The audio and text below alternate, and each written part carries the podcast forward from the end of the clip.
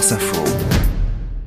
Bonjour Cédric Guillaume. Bonjour Jérôme. Et les Bleus du foot peuvent remporter un premier titre ce soir à Séville. Les Bleus avec un E, Oui. ES. Hein. Alors la ville, euh, Séville, où elles vont jouer ce soir, ne rappelle pas forcément de bons souvenirs au football français. Les Bleus de Michel Platini euh, s'y étaient inclinés en 1982 en demi-finale de la Coupe du Monde face à l'Allemagne. Mais Séville et cette finale de la Ligue des Nations contre l'Espagne, eh bien, ça peut devenir un joli point de départ pour le football féminin français, qui pourrait effectivement remporter son premier titre à cinq mois des Jeux Olympiques de Paris.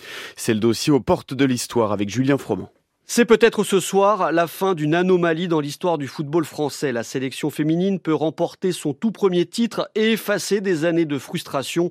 La milieu de terrain Grace Gayoro veut se servir des échecs du passé pour enfin dépoussiérer l'armoire à trophées. On a énormément appris. Les échecs euh, font qu'à un moment donné, il faut apprendre et il faut avancer et il faut se remettre en question. Il faut plus accepter la défaite, il faut aller chercher un titre, c'est obligatoire. Mais face à elle, c'est ce qui se fait de mieux tout simplement. L'Espagne, championne du monde en titre, les Bleus savent à quoi s'attendre. Elles vont beaucoup courir après le ballon. Il faudra faire un quasi sans faute, prévient Grace Gayoro. Qui dit finale dit euh, élever son niveau de jeu, élever son agressivité et être encore plus efficace. Parce que peut-être qu'on va avoir encore moins d'occasions, mais il va falloir la les mettre au fond. Si les Bleus n'ont jamais perdu dans leur histoire face aux Espagnols, leur dernière confrontation remonte à 2019. Depuis, le paysage mondial du foot féminin a changé.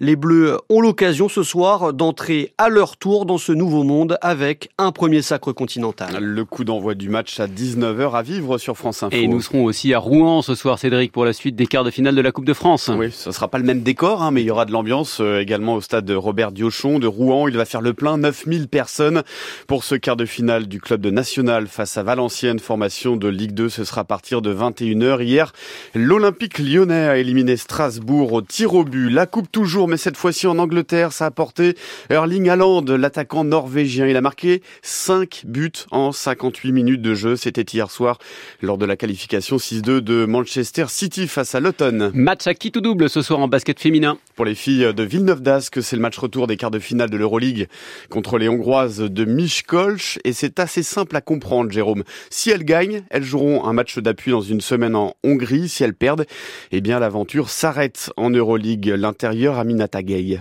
On est obligé de gagner, mais euh, je pense qu'on a clairement les ressources pour le faire. Et euh, voilà, euh, là on est à la maison, donc ça va nous mettre en confiance aussi. On se dit surtout qu'il faut rester ensemble parce que le basket on l'a, donc c'est pas vraiment ce qui nous manque, c'est vraiment des fois cette solidarité un peu dans les moments chauds, quoi. Le coup d'envoi 20h en NBA cette nuit, duel français en haute altitude. Gobert Wembanyama, victoire de Minnesota, 114-105 devant San Antonio, 13 points, 17 rebonds pour Gobert et l'inverse 17 points, 13 rebonds pour Wembanyama. Et puis en judo, Clarisse Agbenienou confirme sa participation aux prochains mondiaux d'Abu Dhabi à la mi-mai. Elle va y briguer un septième titre mondial et surtout elle va affiner sa préparation pour les Jeux de Paris. Cédric Guillaume pour les sports.